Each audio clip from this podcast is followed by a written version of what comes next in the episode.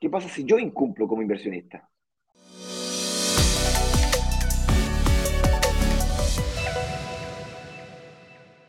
Tú giras unos cheques viejos que no tienen fondo. ¿Qué pasa si tú más una, promesa de compraventa que dice claramente que tú te comprometes a comprar, la contraparte se compromete a vender, llega el momento de los cubos, te lo vende y tú no lo compras, te para atrás. Mm. Oh. yo pensé, yo creí, yo pensé, yo, creí, yo pensé que me iban a dar el crédito hipotecario, pero sabéis que no me lo están dando, po. Chuta, que justo me compré una lancha, po, bueno. Justo cambié el auto. Ah, cambié el auto. Es que yo no sabía. Lo que pasa es que. Lo que pasa es que. Entonces, lo que pasa es que yo pensé que yo creí que soy un amigo del Tontec. Entonces, hay que. El secreto. el secreto para esto es firmar un documento que yo sepa que, obviamente, tengo cláusulas de salida para no incumplir. O estás dispuesto a pagar las multas en caso que yo incumpla. Una de las dos. Te voy a dar un ejemplo. Eh, arrendé un departamento y resulta que lo arrendé a un valor inferior al acordado. Y además lo arrendé tan rápido, justo cuando estaba de vacaciones, que mm, lo arrendaron sin, sin estar amoblado y resulta que para poder estar amoblado, aunque sea un amoblamiento fiscal, tienes que ponerle refrigerador, microondas, un futón y unas ollas. Entonces, resulta que ahora tengo un problema porque la, familia que está ahí no quiere cambiar el refrigerador. Entonces, pero te lo, te, lo regalo el refrigerador. guárdalo, guárdalo. Guárdalo, guárdalo. Y ahí estoy esperando. Entonces, la opción que tengo es, eh, ya, pues entonces incumplo el contrato, entonces. Devuélveme el departamento, te pago la multa. Me sale más barato que no recuperar el IVA, ¿me explico? Entonces, o sea, totalmente. Hay, que estar dispuesto a cuando yo firmo un, contrato a ser capaz de cumplir los, los acuerdos de las partes. ¿Qué hacemos aquí para ayudarte ante posibles incumplimientos? Porque los incumplimientos que tú te puedes enfrentar cuando firmas un contrato de comprar son diversos. Los más comunes son uno, el que dijo Eduardo, no me prestan la palata, no me dan el crédito becario. Por lo que sea, te compraste un auto, te preparaste bien, y lo llamamos acá a vestirse de novio, o novia. En el fondo, una vez que viene la fecha definida la matrimonio, una fecha definida entrega, viejo, de aquí hasta esa fecha, todo gira en torno a esa fecha. las reestructuraciones financieras, las deudas, las tarjetas de crédito, cambios de pega, los viajes, las vacaciones, todo gira en torno a esa fecha, porque tienes un compromiso que tienes que cumplir solemne. Ya, entonces, un gran un problema es cuando no se cumple eso, la hipoteca. Dos, cuando te enfermáis. Si no estamos con la segura, yo estoy tomando la garganta, viejo, y si esto se complica, puedo terminar en la clínica, en la UCI, compadre, y con respirador. Y si no, pregúntale a todos los que pasamos mal durante la pandemia, ¿sabes? Ese tipo de cosas pasan. Entonces, cuando tienes enfermedades graves que afectan tu patrimonio, puede ser que seas incapaz de cumplir un contrato que está involucrado el eh, compromiso patrimonial otro caso que te puede dar es que te echen. Te pueden echar perfectamente. O tu empresa puede quebrar. Te pueden pasar cosas que no son de fuerza mayor también. O por ejemplo, ay, tenía 10 millones de pesos, pero me el casino lo jugué y lo perdí todo. pasan esas cosas.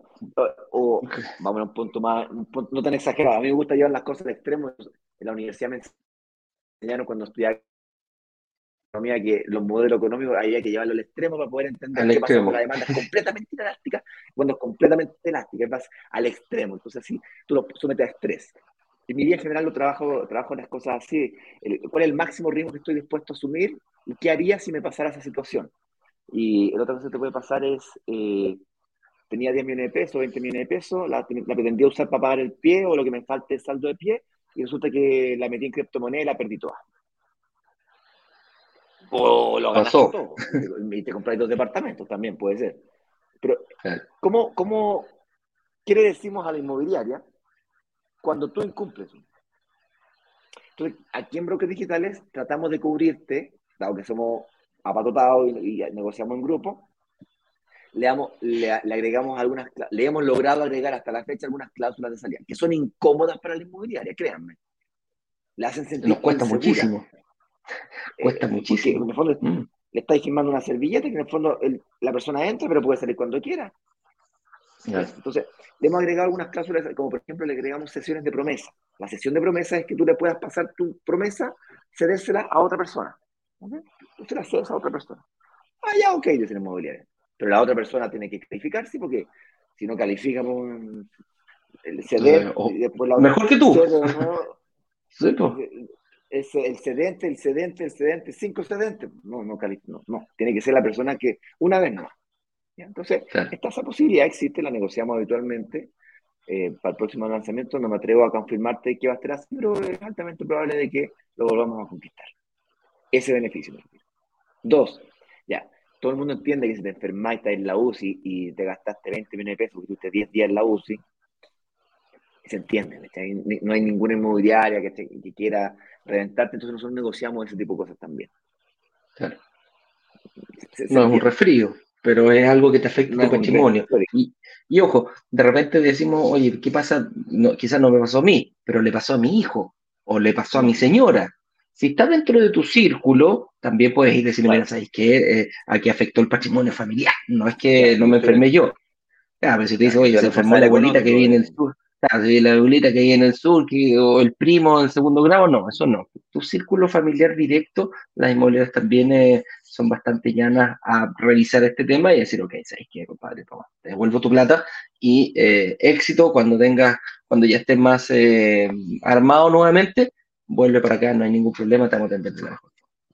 Es importante destacar que el mercado inmobiliario chileno, en general, cuando se enfrenta a este tipo de situaciones, cobra multas. Esas multas van en torno al 5%, 10%, puede llegar hasta el 20% del valor del departamento. Es decir, es decir, el total de tus ahorros. Claro. Es bien, o una parte muy importante de ellos, duelen. Y son multas altas justamente para que no pase, para que la inmobiliaria se sienta segura que está firmando con alguien en firme y no una servilleta fantasma que, que no vale nada. ¿Por qué? Porque esos contratos, la inmobiliaria o desarrolladora inmobiliaria lo usa para levantar fondos para terminar las obras. No, no, al igual que ustedes, igual que yo, yo me compro el departamento con una parte con plata propia, otra parte con ahorros, con, con capacidad de ahorro y pago mensual, y otra parte con hipoteca. De hecho, la parte mayoritaria es con la hipoteca con crédito. Los bancos, los bancos, digo, las inmobiliarias hacen lo mismo, se apalancan con créditos constructores o constructores que se llaman. Que así como está más restrictivo para ti sacar crédito hipotecario, está más restrictivo para las inmobiliarias también sacar créditos hipotecarios. O sea, lo que es realidad para ti, es realidad para ellas también. Y consecuentemente son más exigentes los contratos. Bueno, no, que no te sorprenda que si vas a salir al mercado a comprarte departamentos, te enfrentes y si ya firmaste una promesa de compraventa, anda al tiro a revisar la cláusula de multa. ¿Cuánto te, cuánto te cobra? Claro, claro. Ok. Si no has firmado con nosotros, invertiste en otro lugar, revisa al tiro las multas, las multas que están asociadas. Ok.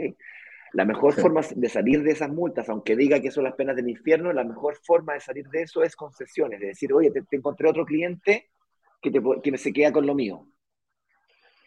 Las inmobiliarias en general están ávidas, llanas, a hacer esos pequeños, esos cambios, ¿no?